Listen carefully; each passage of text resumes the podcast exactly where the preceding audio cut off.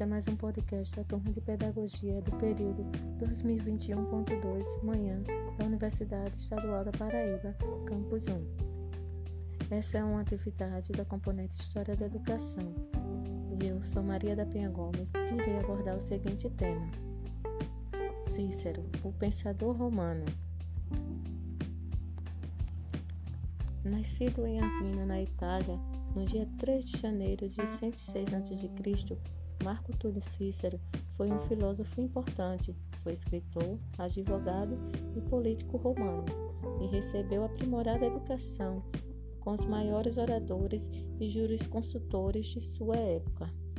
Ele foi considerado um dos maiores oradores da Roma antiga e ficou famoso pelos seus discursos e brilhantismo na hora de discursar. Seu primeiro caso como advogado foi na década de 80 a.C. Cícero defendeu Sestio Rócio em um processo que assumiu importância política em que o acusado era ditador Sila, sob a acusação de ter praticado parricídio. Vitorioso, Cícero fugiu para a Grécia para escapar da vingança de Silas e se dedicou ao estudo da filosofia e oratória. Na sua estadia na Grécia, conhece o pensamento grego e dominava bem a língua grega e tornou-se responsável por introduzir a filosofia grega em Roma, criando um vocabulário filosófico em latim. Também foi influenciado por um pensamento filosófico chamado pensamento estoicista. O pensamento estoico ele nasceu na Grécia Antiga e é uma linha muito longa de pensamento que vai até o final da Idade Média. Os estoicos acreditavam que um homem sábio ele deve abrir mão das suas paixões, que a moderação, o autocontrole é o caminho para a verdadeira felicidade. Então, para o estoico romano antigo, se ele achar que o filho cometeu algo grave e ele precisar corrigir, ou seja, bater no filho, ele espera se acalmar para depois ir aplicar a correção no filho. Ele castiga o filho não por estar bravo e querer descarregar sua raiva na criança, mas sim por entender que é o melhor para o filho. Cícero foi um dos mais importantes autores da República Romana período de transição do período clássico à Idade Média. Ele é um pensador justnaturalista. O justnaturalismo é a ideia de que a sociedade ela decorre da natureza humana. O ser humano é um ser, um ser animal social. Sendo assim, Cícero é profundamente influenciado pela teoria aristotélica ele segue Aristóteles em uma crítica ferrenha à ideia política de Platão.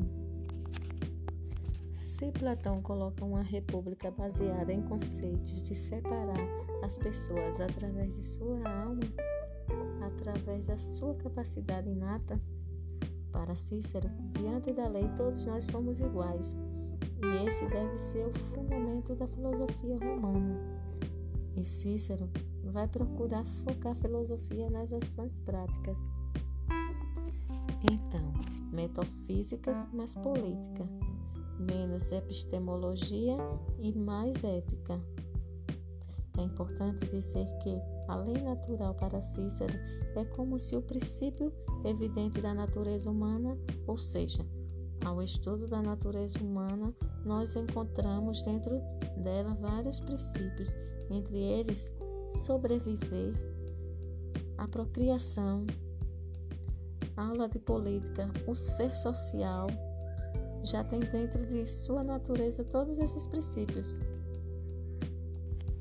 O ser social é uma consequência da natureza humana, a estrutura de governo e fruto da própria natureza social do homem.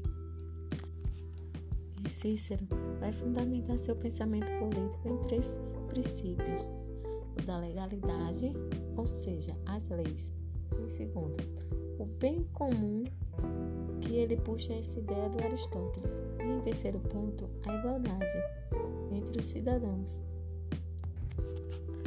Os cidadãos, segundo Marco Túlio Cícero, eles são iguais perante a lei e deixa bem claro que essa igualdade ela está ligada na noção dos direitos, inclusive a república. No pensamento do Cícero, é uma associação de direitos, já que nós podemos nos igualar pelas nossas necessidades.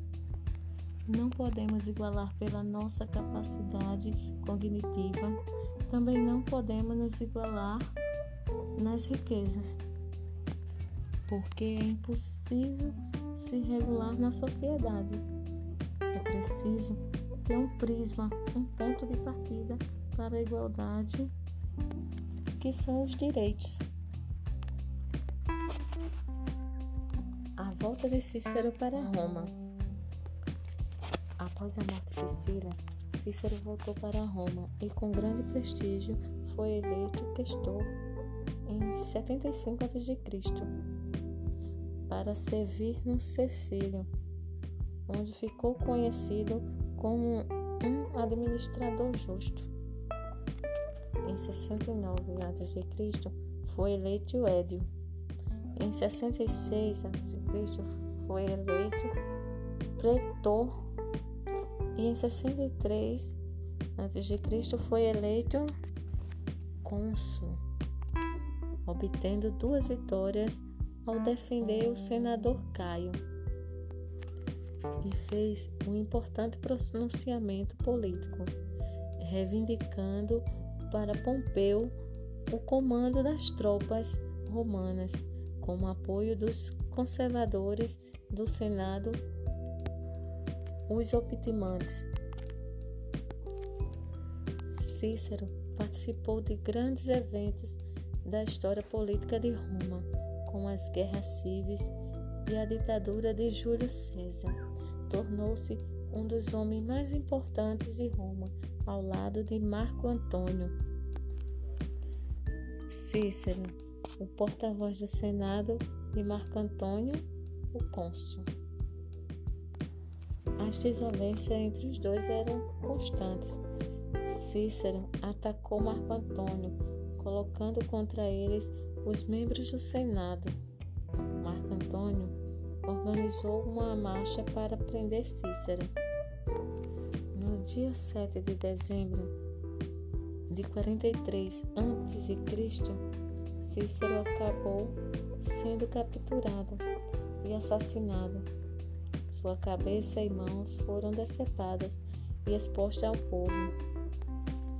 Como filósofo, Cícero escreveu grande parte de seus trabalhos entre 45 e 44 a.C. Alguns são anteriores a esse período, como Sobre a República, Sobre as Leis, e outras obras de são Sobre a Consolação e sobre os Objetivos da Ética, Discussões em Túsculo, sobre a natureza dos deuses, Catão, o velho, ou sobre a velhice, sobre a adivinhação, sobre a amizade e sobre os deveres. Segundo a obra de Aranha, filosofia de Cícero é eclética, composta de ideias de diversos sistemas como platonismo, epicurismo e o estoicismo. Seu assassinato foi combinado devido à sua interferência nos rumos políticos do império mais de uma vez, na qualidade de cônsul. Cícero era um homem culto e portador de um saber universal. Sua fundamentação filosófica era o discurso para Cícero, a educação integral do orador requer cultura geral, formação jurídica, aprendizagem da argumentação filosófica, bem como o desenvolvimento de habilidades literárias e até teatrais. Igualmente, importantes para o exercício do, da persuasão. Aranha, página 140. O francês Rabelais considerou o ciceronismo apenas um modismo devido à intensidade do período. E quero encerrar esse podcast agradecendo a todos os ouvintes e amigos que compõem esse podcast. E quero deixar uma frase do pensador Cícero. A amizade melhora a felicidade e diminui a miséria, dobrando nossa alegria e dividindo nossa dor. Cícero.